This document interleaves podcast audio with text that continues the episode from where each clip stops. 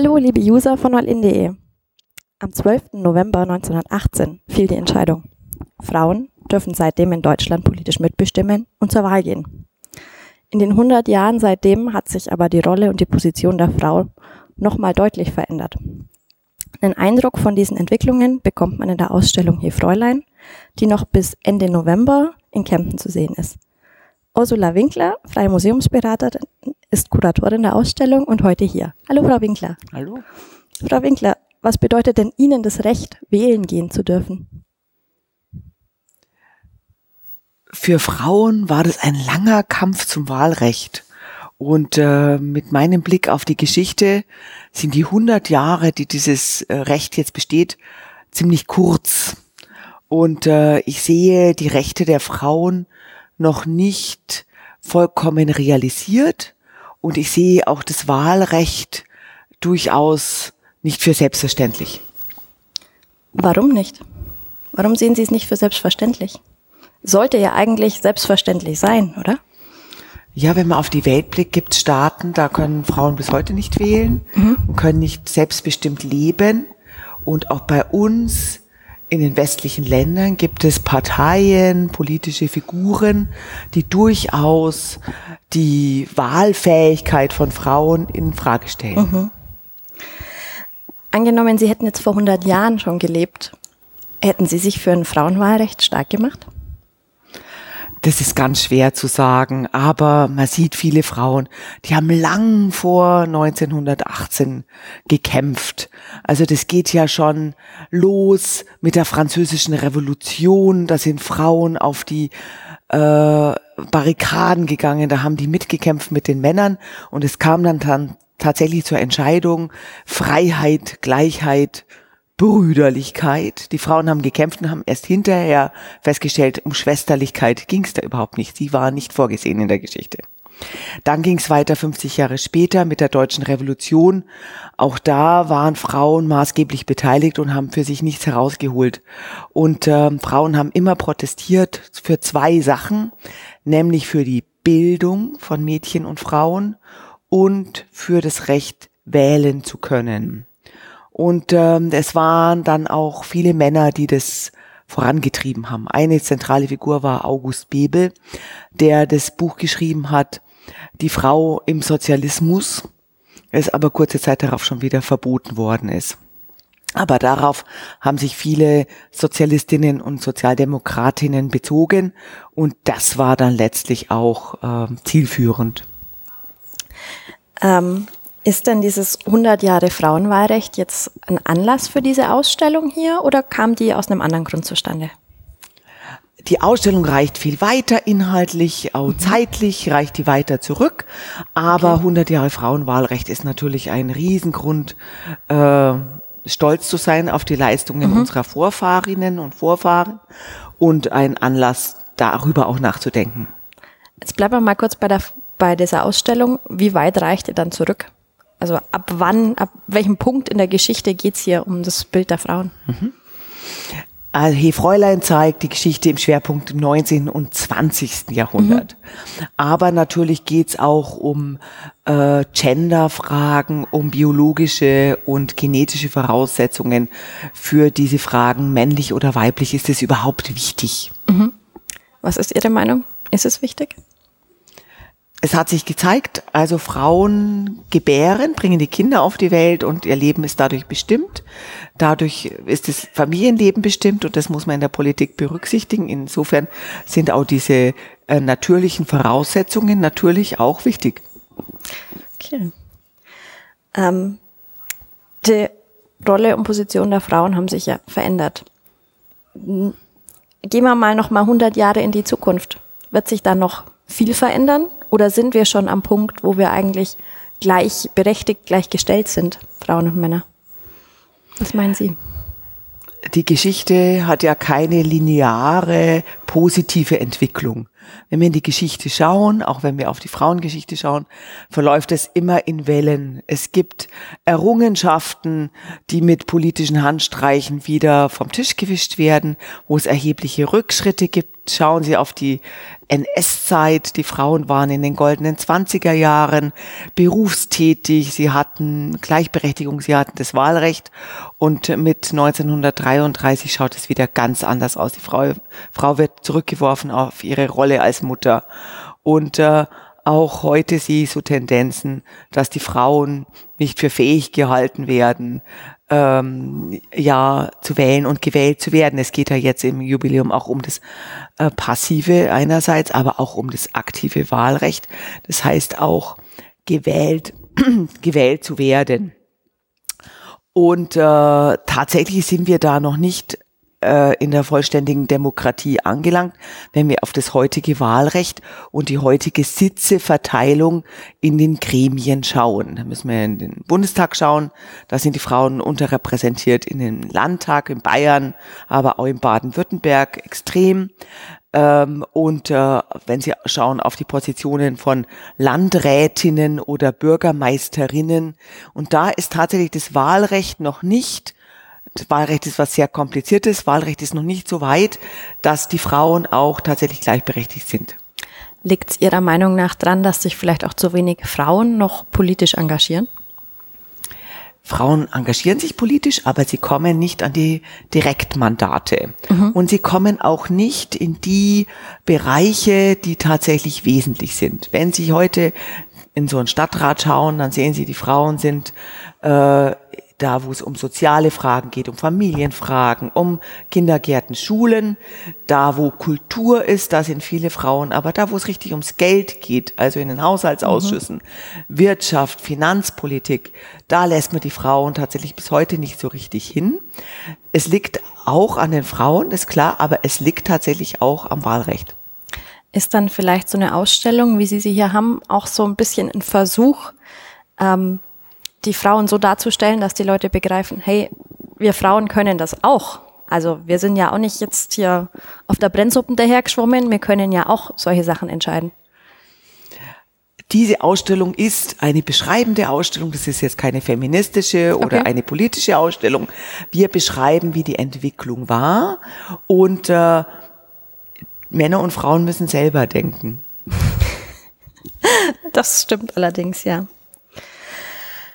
Was könnten wir denn jetzt aber tun, Ihrer Meinung nach, Sie haben sich ja auch viel mit dem Thema Geschichte der Frau beschäftigt, um die Frau noch ein bisschen besser zu positionieren? Gibt es da irgendwas, wo man sagen kann, was auch in Sachen Wahlrecht noch passieren muss, dass wir Frauen so positionieren, dass wir gleichgestellt sind und das vielleicht auch dann weltpolitisch sich so verändert?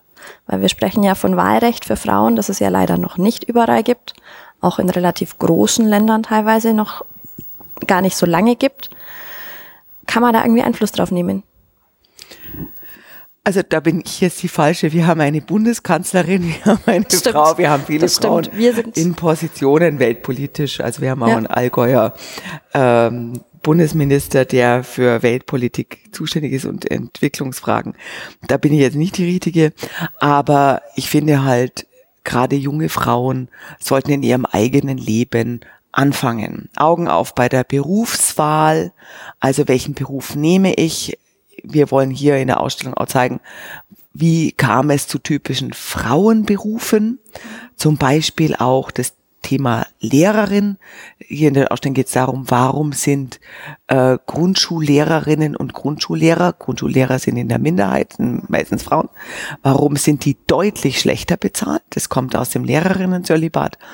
Also warum werden Frauen gerne, gehen gerne in Pflegeberufe, gern, werden sie gern äh, Friseurinnen, gehen gern in kosmetische Sachen. Und äh, großes Thema ist für unsere Gesellschaft natürlich das ganze Thema der Pflege, auch Frauen dominiert und auch unterbezahlt. Also da geht es jetzt gar nicht um die Frauen, sondern es geht tatsächlich um die Gesamtgesellschaft und da muss man hinschauen, sonst passiert da nichts, weil wir haben da große Probleme. Wenn wir jetzt mal bei der Gesamtgesellschaft bleiben, was für Leute kommen denn in die Ausstellung? Sind das hauptsächlich Frauen? Sind das Männer? Wie sind die vom Altersschnitt her? Wie ist da das Interesse? Ja, also die Ausstellung hier, Fräulein, ist sehr gut besucht mhm. und es kommen vorwiegend Frauen. Okay. Aber es kommen auch viele Männer, ähm, die das sehr interessiert äh, besuchen und sich auch äußern. Okay. Äh, und in die Diskussion einsteigen. Es ist keine Frauenausstellung oder keine restriktive Ausstellung. Mhm. Und äh, gerade die Männer haben ja viele Erfahrungen mit Müttern, mit Großmüttern, mit Tanten, mhm. mit Schwestern, mit Ehefrauen, mit Töchtern. Und ähm, äh, Männer sollten sich auch mit dem Thema Frauengeschichte beschäftigen. Es zeigt, dass zum Beispiel Männer, die Töchter haben, sich als Vorgesetzte viel mehr engagieren um okay. weibliche Mitarbeiterinnen. Also ähm, der Blick auf die Frauen öffnet tatsächlich die Sinne und mhm. äh, öffnet die Möglichkeiten, die man persönlich entfalten kann in, in seinem beruflichen Umfeld und für die Gesellschaft. Das heißt, es gibt wahrscheinlich bei dem einen oder anderen männlichen Besucher auch so ein bisschen Aha-Effekt, wenn er hier durch die Ausstellung geht? Bei allen gibt's Aha-Effekte. Und es gibt viele Wiedererkennungseffekte, wo okay. man sich denkt, oh ja, das ist noch gar nicht lange her, dass man keine Waschmaschine im Haushalt hatte. Mhm. Das ist noch gar nicht lange her, dass man mit Holz geheizt hat. Das ist noch gar nicht lange her, dass äh, Frauen noch ihren Mann fragen mussten, wenn sie berufstätig sein wollten. Das ist noch gar nicht lange her, dass die Frauen überhaupt kein eigenes Geld verdienen konnten. Es war schon mal besser in der Geschichte, aber gerade in den 50er und 60er Jahren war das ganz schwierig, diese armen Zeiten nach dem Krieg, bis sich die, die Wirtschaft stabilisiert hat, bis Arbeitsplätze da waren und bis auch die Frau wieder eine Rolle äh, als Entscheiderin gefunden hat. Und wo es auch, es geht natürlich in der Ausstellung auch um Kinderzahlen, ähm, Familien, Strukturen und äh, um die Entscheidung, wie viele Kinder möchte ich denn haben und was, was schaffe ich überhaupt, was bringe ich als Frau, was bringt eine Familie unter einen Hut. Wenn wir jetzt bei den Ausstellungsinhalten bleiben, den Bereich zum 100 Jahre Frauenwahlrecht haben Sie ja erst nachträglich ähm, Für diese Ausstellung, ja. Was genau kann ich denn da sehen?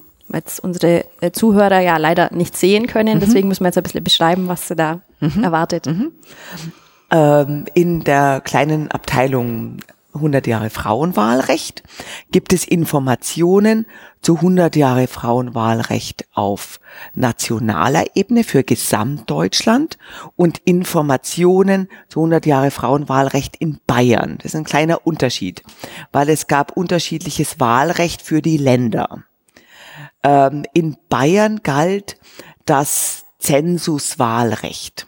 Das heißt, nicht nur die Frauen durften nicht wählen, sondern auch ganz viele Männer nicht, nämlich die ganzen Unterprivilegierten, alle Männer, die keine direkten Steuern bezahlt haben, also die keinen Immobilienbesitz, kein Kapital, äh, kein, kein Erbe hatten, die durften auch nicht wählen. Also der Kampf der Frauen für das Frauenwahlrecht, gerade von den sozialistisch Sozialistinnen, zum Beispiel Clara Zetkin, galt nicht nur den Frauen, sondern auch den benachteiligten Männern. Das muss man immer sehen. Das ist also für beide. Es geht um eine Verbesserung der gesellschaftlichen Gleichberechtigung für Männer und Frauen. In der Ausstellung kann man sehr viele Wahlplakate sehen aus Kempten. Denn das Stadtarchiv Kempten hat viele ähm, äh, ganz tolle Wahlplakate aus allen Fraktionen und äh, da, wo man einfach sieht, wie war es 1932, wie war Wahlplakat der Nationalsozialisten, die die Frauen und die Familien besonders angesprochen haben. Das sieht man. Und in der Abteilung sieht man eine Frauengestalt mit einem lebenden Gesicht. Das ist die Figur der Marie Juchatz. Marie Juchatz aus Berlin hat am 19. Januar 1919 als erste Frau in einem frei gewählten Parlament in Deutschland eine Rede gehalten. Und diese Rede ist hier eingesprochen von einer Schauspielerin vom Theater in Kempten. Dann hören wir doch da mal rein. Wir Frauen sind uns sehr bewusst, dass in zivilrechtlicher, wie auch in wirtschaftlicher Beziehung die Frauen noch lange nicht die Gleichberechtigten sind. Wir wissen, dass hier noch mit sehr vielen Dingen der Vergangenheit aufzuräumen ist, die nicht von heute auf morgen aus der Welt zu schaffen sind. Es wird hier angestrengtester und zielbewusstester Arbeit bedürfen, um den Frauen in staatsrechtlichen und wirtschaftlichen Leben zu der Stellung zu verhelfen, die ihnen zukommt. Zu all diesen Dingen, die wir uns vorstellen, hat die Umgestaltung unserer Staatsform zur Demokratie uns die Wege geöffnet. Jetzt heißt es, diese Wege zu beschreiten und das zu schaffen, was zum Glück unseres Volkes in der Zukunft notwendig ist. Zum Glück dieses Volkes ist es aber notwendig, dass alle Parteien wissen, worauf es in jeder Stunde ankommt. Und da möchte ich ganz besonders sagen, dass wir den Zug der Zeit nicht aufhalten dürfen, dass wir nicht bremsen dürfen, sondern immer mit vorwärts schreiten müssen, dass wir den Strömungen der Zeit ein psychologisches Verständnis entgegenbringen müssen. Diese Strömungen, die aus der wirtschaftlichen und kulturellen Entwicklung geboren werden, sind lange genug mit Gewalt, mit starrer Gewalt, die in unserem alten System wurzelte, zurückgehalten worden und konnten nicht zur Entfaltung kommen, bis es explodierte. Diese Rede ist wirklich berührend, weil sie sagt, wir müssen, wir Frauen müssen jetzt den Männern nicht dankbar sein. Es ist eine Selbstverständlichkeit, dass wir hier wählen dürfen und dass Frauen auch gewählt werden und dass ich hier heute spreche. Allerdings waren die ersten Abgeordneten, es waren von 423 Abgeordneten 37 Frauen ins Parlament gekommen, immerhin. Also in vielen Parlamenten ist das Verhältnis heute auch nicht besser, aber es war grandios schon mal. Also die Frauen sind zur Wahl gegangen, 83 Prozent der Frauen haben gewählt, aber sie haben nur wenig Frauen gewählt. Das war so. Aber ähm, auch damals, also im ersten Parlament, sind die Frauen davon ausgegangen, dass sie sich jetzt hauptsächlich um ähm, soziale Belange, um Familienfragen kümmern. Also da hat man auch noch nicht das Ganze der äh, Möglichkeiten und der politischen Einflussmöglichkeiten gesehen. Mhm. Das heißt, es muss noch viel passieren. Es ist schon einiges passiert, aber es muss noch viel passieren, dass es wirklich gleich zugeht und wir alle das gleiche Recht haben. Frau Winkler, vielen Dank für die vielen Infos und liebe Userinnen und User, schauen Sie sich die Ausstellung an, hören Sie sich die Rede an und lassen Sie sich davon überzeugen, dass das Frauenwahlrecht eine tolle Entwicklung ist. Bis zum nächsten Mal.